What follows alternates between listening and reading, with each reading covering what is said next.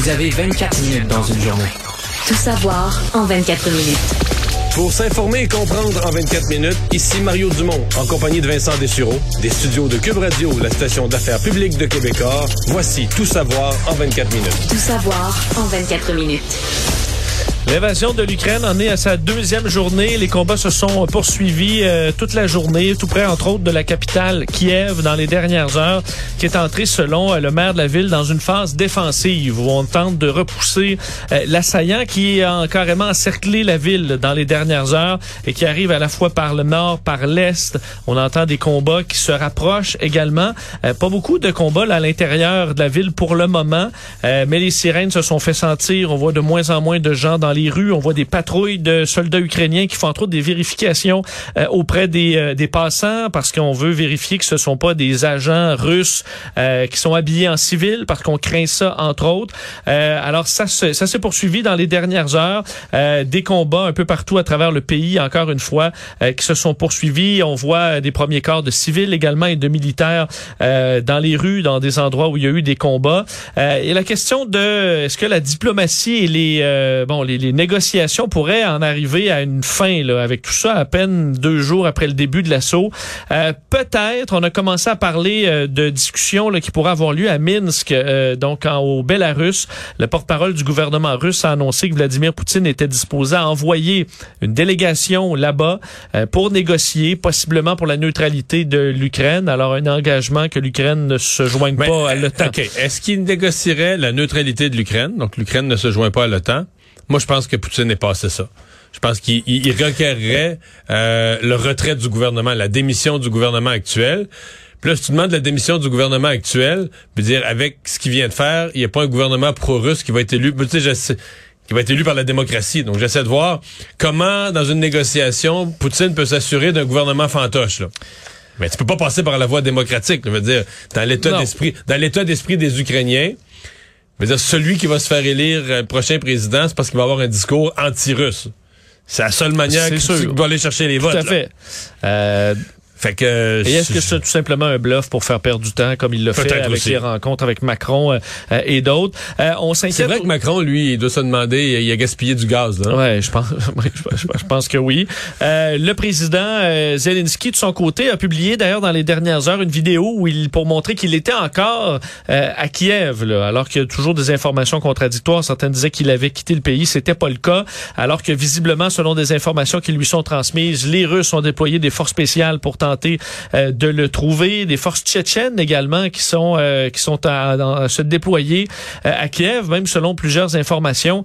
c'est cette escouade-là de chasseurs, comme on les appelle, aurait des cartes là, avec représentants des responsables ukrainiens qu'on recherche et qui seraient donc arrêtés ou tués. Je sais pas comment ils ont pu mobiliser les Tchétchènes. Là, écoute, ils se sont tellement battus. Ben, le gouvernement tchétchène en ce moment est pro-russe, ouais, tout près de Poutine.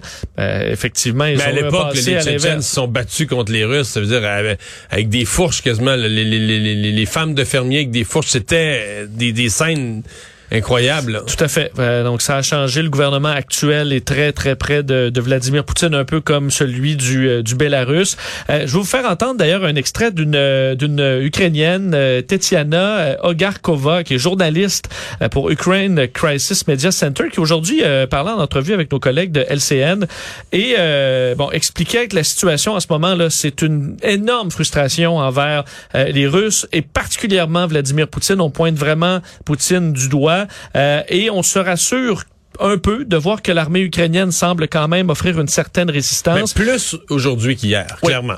Oui, plus aujourd'hui qu'hier. On dit que nos, elle dit, nos, militaires nous communiquent des chiffres comme quoi plus de 2500 Russes ont déjà péri dans ce combat.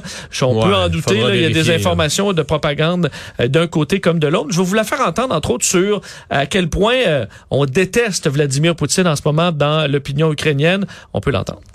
Monsieur Poutine euh, a besoin d'un médecin et je crois que, que, que 42 millions, 42 millions d'Ukrainiens seront solidaires avec mon avis, puisque vous avez bien écouté son discours et je pense qu'il a besoin d'un médecin qui traiterait cette maladie mentale.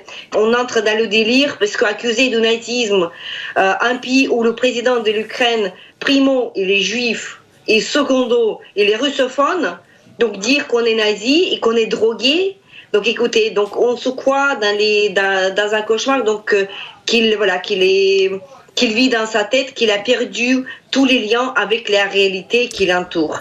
Parce qu'effectivement, Vladimir Poutine, dans une vidéo, demandait aux militaires ukrainiens de déloger eux autres mêmes le gouvernement en place, le traitant de gouvernement de drogués et de nazis. Euh, donc, euh, le, le, les, les, hyperlatifs se, se, poursuivent dans le cas de Poutine. Et la réaction internationale ben, se, se augmente toujours en intensité. Aujourd'hui, nouvelle euh, vague de sanctions qui sera d'ailleurs annoncée par, euh, entre autres, Joe Biden, euh, le président des États-Unis, mais qui suivra là à la fois le Canada, les, les, les pays européens européens ouais. qui ont annoncé donc des sanctions qui visent directement Vladimir Poutine. On se demandait hein, depuis hier euh, pourquoi on ne visait pas pour l'instant Poutine. On comprend qu'il y a une gradation. Là, Vladimir Poutine, le ministre des Affaires étrangères également, Sergei Lavrov. Mais ce qui est pas clair pour moi, c'est jusqu'à quel point Poutine, euh, au niveau bancaire, on, on dit que le type là. C'est pas, pas, une fortune familiale. On comprend que c'est de la corruption, mais il serait milliardaire. Oui, peut-être même de beaucoup de milliards. Plusieurs ouais. fois milliardaire. Ouais. Voilà. Mais je veux dire, est-ce que euh, est-ce qu'il y a des comptes à son nom euh, aux États-Unis, en Suisse, à Londres, des vrais comptes en bonne et due forme à son nom qu'on pourrait geler, euh, saisir? Surtout, est-ce que lui, est, je pense pas qu'il est sur le bord d'aller faire des vacances euh, à Biarritz, là. Non, mais lui, il, a son, il a son palais là, complètement fou, pas loin de Sochi. Là. Exact. Donc, sur la mer Noire. Bon, on est dans la dans la gradation. D'ailleurs, parlant de gradation du côté de l'OTAN, euh, ça s'est poursuivi aujourd'hui puisqu'il y avait réunion euh, virtuelle des, des membres de l'OTAN et on a annoncé déployer pour la première fois de son histoire les éléments de ce qu'on appelle la force de réaction, c'est-à-dire un groupe de militaires. Enfin, on parle de 40 000 militaires et une unité en de force encore plus rapide de 8000 combattants qui est actuellement euh, commandé par la France. Donc, on parle de soldats qui sont euh, prêts au combat plus rapidement, qu'on est capable de, déployer en deux, trois jours. On veut montrer qu'on est prêt à réagir à une attaque surprise ou euh, une escalade de la violence rapide. Euh, Jens Stoltenberger, le secrétaire général de l'OTAN, a parlé aujourd'hui disant que les forces ukrainiennes se battaient courageusement et sont en mesure d'infliger des dommages aux forces russes qui les envahissent. Je vous fais entendre un extrait de ce point de presse aujourd'hui après cette réunion extraordinaire. Moscow bears sole responsibility for the deliberate, cold-blooded and long-planned invasion. We stand with the brave people of Ukraine. We fully support Ukraine's sovereignty and territorial integrity, its right of self-defense and its right to choose its own path. Alors confirme le support de l'OTAN à l'Ukraine, disant que c'est une attaque planifiée ouais. qu'on blâmait de son côté le, le, régime de Moscou. Pour moi aujourd'hui, bon, la Russie semble avoir un plan, suivre son plan, gagner du terrain en Ukraine. Je vois deux problèmes. Là. Si je suis Vladimir Poutine, je vois deux problèmes. Un, la résistance semble réelle en Ukraine.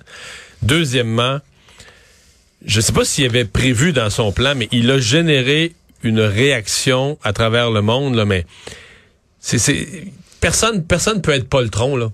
sais parce que souvent, il y a des pays qui vont faire semblant, ouais, ben là, ça ne nous concerne pas vraiment. Ben, comme la Crimée, par exemple. Ben c'est oui. pas assez gros pour... Ah, on s'embarquera pas là-dedans. Non, le monde dénonçait, mais du bout mm. des lèvres. Alors là, c'est tellement gros ce qu'il a fait. Des gens sont tellement choqués, pris par surprise, choqués, outrés. Euh, en même temps, je pense que sincèrement, il a annoncé à la communauté internationale qui était une menace, un danger, qui pouvait être imprévisible, faire des choses euh, complètement imprévisibles et inacceptables. Donc, euh, il, par exemple, il a renforcé l'OTAN énormément. L'OTAN, où tous les pays étaient sur le bord de débarquer, ils voulaient plus mettre ouais. d'argent. C'est une vieille menace. C'est une vieille euh, affaire, c'est ça. Là, tout à coup, toute l'OTAN est remobilisée. Les pays de l'OTAN euh, parlent de cette organisation-là, de son importance d'y mettre des ressources partout dans le monde, là, des sportifs. J'ai rarement vu les sportifs aussi nombreux à dire on veut plus d'événements là, on veut plus. C'est vraiment coupé du monde entier. Là. Les, les on dit sur TikTok par exemple, les jeunes du monde entier sur les réseaux sociaux sont anti-Poutine, anti-russe, et même influencent les jeunes Russes à dire ben voyons votre pays c'est quoi? Il y a euh, il a, il a, créé un, un, mur devant lui. Là. Bon, pour l'instant, ça nuit pas en Ukraine. C'est lui qui, qui domine sur le plan militaire en Ukraine. Mais, tu sais, il y a comme une limite, là. Bon, il y a la Chine, tu vas me dire, là, mais il y a quand même comme une limite à être contre ben, tout le monde. Je pense que lui comptait quand même sur une certaine lâcheté, une certaine paresse de l'Occident. Ils vont me regarder aller, ils diront rien. Est-ce qu'il a frappé trop fort, trop vite? Est-ce que c'est au point où la Chine peut dire, ouais, là, on vous on, Ouais. on va le laisser aller finalement. On Ouais, va retenir on, un on appui. vous laisse coller sur toi un peu, mais là, Euh, t'es là, t'es t'es- t'es fréquentable. Peut-être. Alors, euh, on verra, mais effectivement, beaucoup, beaucoup de pression sur euh, sur Vladimir Poutine là-dessus. Euh, des réactions donc sur euh, les sanctions aussi chez nous, parce qu'il y a une question qui quand même nous touche un peu dans notre quotidien. Est-ce qu'on devrait euh, exclure de la SAQ les produits russes? Il n'y en a pas une tonne. Là, on parle de surtout quel Surtout type dans de une vodka. tablette, ouais. Ouais, la- les vodkas. Faut dire la majorité des grandes marques de vodka, euh, on pense que c'est russe, mais ça vient pas de, de Russie. À laquelle on parle d'une dizaine de produits uniquement. Euh, du côté de la LCBO, à la demande de Doug Ford, on va retirer tous les produits russes euh, des euh, des étalages en Nouvelle-Écosse aussi. François Legault s'est montré ouvert. Fait le D'autant Parti plus qu'au québécois. Québec, maintenant, on fait plein de vodka. On fait d'excellentes vodkas, on fait d'excellents euh, bon, euh, Spiritueux à en général, tout spiritueux. Euh, et le Parti québécois avait lancé l'idée aussi aujourd'hui. François Legault s'est montré ouvert à tout ça. Mais réponse entre autres de la SAQ aujourd'hui via euh, son porte-parole euh, disant qu'il y avait, on, on, on prévoyait pas de toute façon de nouveaux arrivages russes en ce moment. Euh, mais c'est pas le rôle de la SAQ de faire de la politique. Ben, Et là, euh, je, je t'avoue qu'on je trouve qu'on s'en lave les mains un peu. La SAQ, c'est de toute façon, tout le monde fait un peu de la, de la, de la politique à mais un surtout certain si moment. la LCBO le fait, là. Euh, je, je, je trouvais ça un peu faible. On fait Pas de avait- politique. pas sûr qu'il a vérifié avec le bureau du ministre des Finances. Hum, C'est ça. Ça se peut que tu ben, de la politique, tu vas en faire, mon, mon cher ami. Euh, je comprends que c'est la réponse souvent de certains. Je vois certains sportifs russes aujourd'hui qui disent ça. là. Moi, je Ovechkin a eu une mauvaise conférence de presse. là. Ça a Je été voyais pénible. euh, là. Ovechkin, Nikita Mazepin, pilote de Formule 1 aussi, euh, russe, dont son le père est un oligarque russe. Les deux ont dit ah, on contrôle pas ce qui se passe, on va se concentrer sur euh, sur notre carrière et tout ça. Euh, sans qu'il y ait de dénonciation claire. j'espère que la guerre va finir vite. Bon, je, c'est dans les deux camps. Et ils- ils, souhaitent ça. pas un gros risque à dire une phrase de ce genre-là. Tout à fait. Euh, là, euh, bon, ce qui frappe aussi dans le monde, c'est les images, euh, les images tristes de familles déchirées, euh, des gens. Il y a cette vidéo d'un père qui laissait sa fille dans l'autobus alors qu'eux allaient euh, probablement joindre le, le combat en Ukraine. On parle là déjà de plus de 50 000 Ukrainiens qui ont fui leur pays dans les premières 48 heures. Euh, et c'est probablement beaucoup plus que ça. C'est les chiffres de l'ONU jusqu'à maintenant. Euh, des gens qui se dirigent vers la Moldavie, la Pologne particulièrement, aussi la Hongrie et la Roumanie. Opération importante pour pouvoir accueillir ces gens-là. D'ailleurs, la présidente moldave euh, a permis d'accueillir assez facilement les gens euh, donc euh, bon dans, dans l'État voisin. Et c'est un travail logistique Ouais. quand même important. On s'attend à ce qu'il y ait euh, peut-être jusqu'à un million euh, de réfugiés. On sait qu'avec la conscription évoquée en Ukraine, là, les hommes de 18 à 60 ans C'est ce que j'ai compris, c'est ça, les hommes de 18 à 60 ans à la frontière, eux, sont, sont refoulés là, pour aller se battre dans le pour pays. aller se battre. On voyait d'ailleurs des images assez touchantes. Je voyais des vieux monsieur euh, plus âgés, pas mal, là, que 60 ans, avec leurs valises, qui eux voulaient aller se battre euh, et qui se présentaient Moi, j'ai vu sur. Twitter, il y avait un, un monsieur de 80 ans aujourd'hui qui s'est présenté à l'armée. là. Donc, euh, Il avait fait ses lunchs pour quel... il avait son sac, il avait ses lunchs pour quelques jours, puis il est arrivé à l'armée, puis il a dit moi je suis disponible. donc euh, des, des scènes assez assez touchantes. Alors que Ben, la on a vu, excuse, ben, à ce chapitre-là, on a vu ce matin en entrevue en direct à CNN l'ancien président Poroshenko, euh, qui euh, et, et- et c'est quand même une leçon de patriotisme parce que lui, pas parce qu'il est chum avec Zelensky là, le régime avec lui c'est l'ancien président, il a perdu les élections. Le régime actuel essayait de le faire condamner et de le faire emprisonner pour trahison. Donc tu peux pas être plus ennemi que ça politiquement. Mais là, lui, un matin, il dit, il a plus de politique. là. C'est pas, pas Zelensky, c'est l'Ukraine. L'Ukraine est un peuple libre qui doit rester libre face à, à Poutine. Et là, la nuit, le journaliste dit, OK, vous êtes un groupe d'hommes, vous dites que vous allez défendre un coin de la, de la- de la ville de Kiev. là. Vous avez quoi comme arme? il y a décrit ce qu'il y avait. là, ben oui, il tire, mais il tire ouais. le bras, puis il monte à la, à la caméra, ben j'ai une Kalachnikov, puis euh, d'autres Kalachnikov, puis euh, deux euh, euh, Des lance-roquettes, deux, chose ouais, comme ça, Ouais, ouais, ou- c'est ça, mais des machine guns, des machines, des, anglais, ouais, des quoi. mitraillettes lourdes. Donc euh, tu dis OK. Puis il y a quoi euh, Poroshenko il y a 60 ans, je dirais, il est pas Le plus vieux que moi. autour de lui avait euh, Ouais, ouais. âgé aussi. Fait que là, tu te dis, OK, OK, OK, euh, on est... euh, Puis il n'y a pas... À la question, combien de temps vous allez tenir, combien de temps vous allez durer l'Ukraine, il a dit, il a répondu, forever. là. Tant qu'il va y avoir un Ukrainien debout, on laissera jamais Poutine prendre notre pays. là. Et on sait qu'on demandait aux gens de même se faire des cocktails Molotov, ce qu'on peut faire facilement à la maison. Mais J'ai vu tout à l'heure des adolescents, un groupe d'adolescents qui sont partis d'une production en Syrie avec toutes sortes de petites bouteilles de liqueur, faisaient des cocktails Molotov. Je comprends que tu vas avoir un char d'assaut euh, T-38, là, mais quand tu te promènes dans un coin de rue, puis tu sais pas quand tu vas recevoir par une, une fenêtre d'appartement un cocktail Molotov, là, puis partir en feu, ça peut quand même euh, pour des soldats qui sont là pour une raison qui, disons que je pense pas qu'il les Ça- met en feu. Là. Ça, c'est le point dont on parle peu. Est-ce que les soldats russes sont, sont, sont motivés, comprennent la guerre, comprennent la cause? euh, Parce que les Allemands, quand ils ont envahi la Pologne, ils avaient été brainwashés. Sur, écoute, les Juifs, là, c'était la raison de tous les maux de l'Allemagne. Il y avait une frustration. Puis le pays était pauvre, il y, avait, il y avait une crise économique, c'était Oui. la faute des Juifs. Mais là, euh, je pense que ça, il n'y a pas d'haine de l'Ukrainien en ce moment. Peut-être que la guerre va, va amener ça avec des scènes tristes, mais pour l'instant, euh, on cherche. D'ailleurs, dans la propagande russe, on voit que là, c'est limite puisqu'on peut contrôler les grands réseaux, mais sur Internet, c'est plus difficile, de sorte qu'aujourd'hui, euh, les autorités des communications russes ont dit limiter l'accès à Facebook parce qu'on se plaint de Facebook qui aurait euh, contrôlé certains, certaines des plateformes euh, de chaînes russes, donc affiliées au gouvernement. On parle de médias russes, agences de presse publiques également. Alors, on les accuse de contrôler l'information. Euh, et euh, de notre côté, Anonymous, qu'on a vu au fil des années là, dans un groupe de hackers euh, décentralisés, là, on peut se dire, là, un peu partout dans le monde, qui ciblent euh, bon, différents endroits, différentes entités, euh, ont déclaré la guerre aujourd'hui à la Russie et ont montré quand même un coup de force, euh, réussissant quand même à mettre hors ligne le site des nouvelles russes, le RT News, pendant un bon moment, et le, ministère, le site du ministère de la Défense aussi. Alors, il y a plusieurs hackers, pirates informatiques du monde qui veulent tenter de mettre des Bâtons un dans les ennemi, euh, un ennemi à ne pas, à ne pas peut sous-estimer. te réserver certaines surprises. Et dans le, le jeu euh, bon des, des menaces, aujourd'hui, le patron de l'agence spatiale russe en a lancé une bonne, euh, Dimitri Rogozin, qui lui est un ancien vice-président du gouvernement russe qui s'occupait de la défense, qui est maintenant le patron de Roscosmos, là, l'agence spatiale russe, euh, qui a euh, dénoncé les euh, sanctions et dévoilées hier par Joe Biden, parce qu'il y a des sanctions là-dedans technologiques, là, entre autres pour les puces informatiques, différents équipements technologiques qui, au dire de Joe Biden, allaient nuire à l'aérospatiale russe. Et ce qu'il lance aujourd'hui, le patron de l'agence spatiale russe, c'est que ces sanctions-là euh, vont faire que les Russes ne pourront pas faire la maintenance requise sur la station spatiale qui pourrait s'écraser en Europe ou en Amérique. Euh, donc en se, en se désorbitant là, et qu'on recevrait notre station spatiale par la tête, c'est un peu ce- la menace. C'est pas faux que le verso cargo russe Progress, c'est lui qui peut permettre de re- recentrer la station spatiale. Par contre, on dit qu'une on dit qu'une désorbitation est très improbable. Mais ce que ça montre, c'est que, écoute, même pendant la guerre froide, on travaillait quand même pour la conquête de l'espace, main dans la main entre Russes, entre Soviétiques et, euh, et Américains. Et là, en ce moment, c'est difficile. Il y a quatre Américains, deux Russes, un Japonais en ce moment sur la station spatiale. Alors, quelle est l'ambiance à bord? Bonne question. J'ai pas l'impression que ça chicane. C'est des professionnels.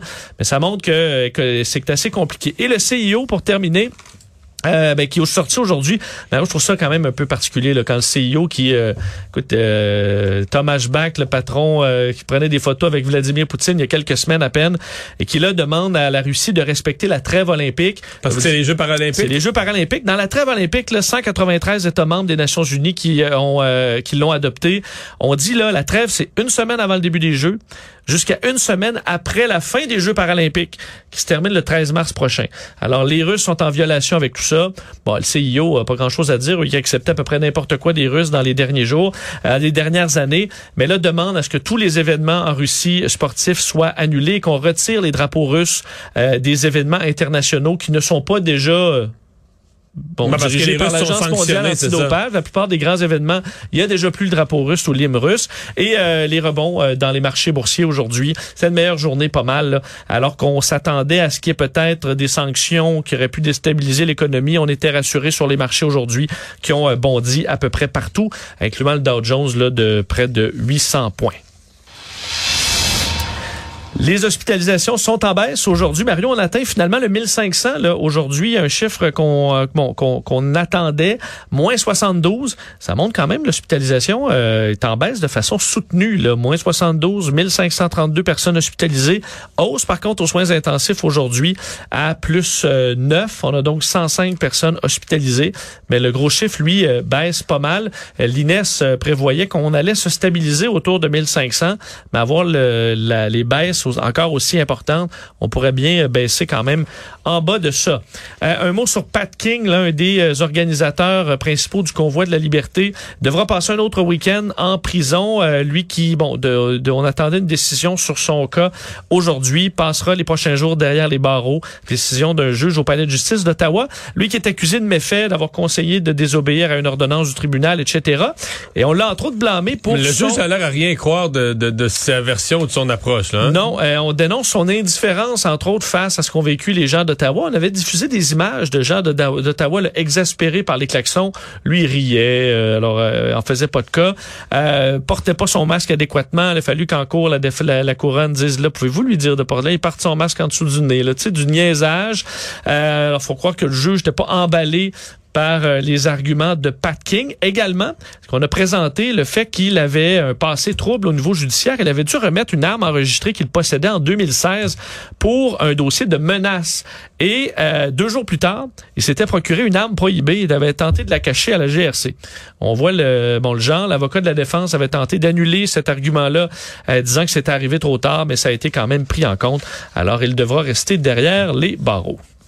Tout savoir en 24 minutes. Le service de police de la ville de Québec a confirmé que les, son déploiement dont on a parlé hier pour euh, dans une maison à Lévis, là, des recherches qu'on a liées à la disparition de euh, Marilyn Bergeron il y a 14 ans, ben les recherches sont non concluantes. Ça s'est avéré euh, négatif au dire de sergent du sergent David Poitras des communications de la police de Québec. Je sais pas comment on a pu arriver si vite. Qu'est-ce qu'on a vérifié On n'a pas eu le temps de faire des tests d'ADN à mon avis en si peu de temps. Moi aussi je me, je me demandais ça. ça Qu'est-ce qu'on a, euh, qu'est-ce qu'on a vérifié? On a débarqué des tonnes, embarqué des tonnes de des caisses de toutes sortes d'objets. Est-ce qu'on cherchait vraiment quelque chose de très précis qu'on n'a pas trouvé? Euh, est-ce que c'est un bluff des policiers aussi? On ne sait pas dans le cadre de leur enquête. Le périmètre C'est un bluff dans le sens qu'ils ont des traces, mais pas de preuves.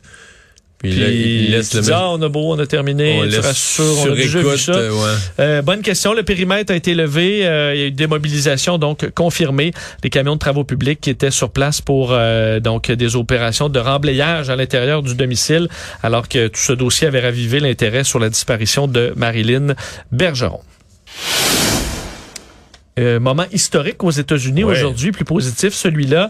Euh, la juge euh, Ketanji, Brown Jackson est nommée à la Cour suprême des États-Unis, devenant la première juge noire de la Cour suprême. Faut dire des hommes, il y en a déjà eu juste deux. Là. Alors c'est déjà la troisième personne noire à atteindre ce, ce poste à la Cour suprême, première femme, une expérience donc assez unique. Faut dire qu'elle devrait être confirmée par le Sénat.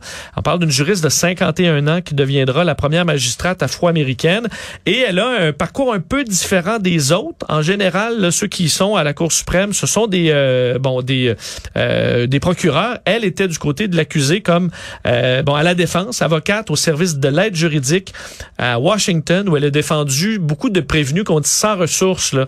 Et elle a compris à quel point plusieurs avaient aucune connaissance du droit. Elle a vu plusieurs problèmes dans le système euh, juridique américain.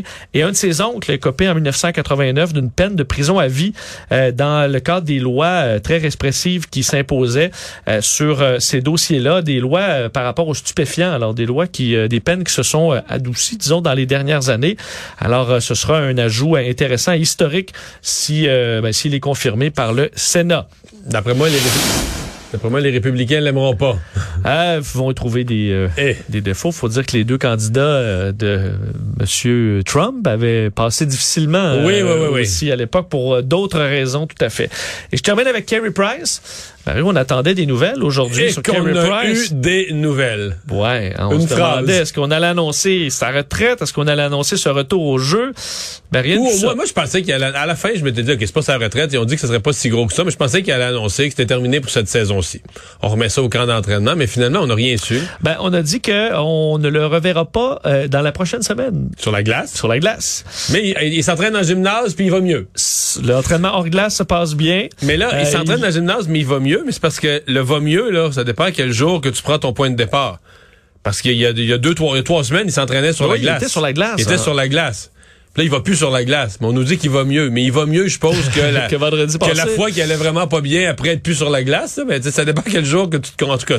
Alors, euh, hein, il faut prendre notre mal en patience parce qu'effectivement, ceux qui s'attendaient à des grandes révélations aujourd'hui, ben, on n'a pas été servis. Hey, je t'avoue que moi, je surveillais ça. Puis quand j'ai vu l'annonce, une phrase, euh, essentiellement, le Carey Price s'entraîne hors glace, continue son entraînement hors glace, il va mieux, et il sera pas sur la glace cette semaine. Bye. ouais. T'as pas... euh, T'as pas gros. C'est ça les nouvelles. Hey, résumé l'actualité en 24 minutes, c'est mission accomplie.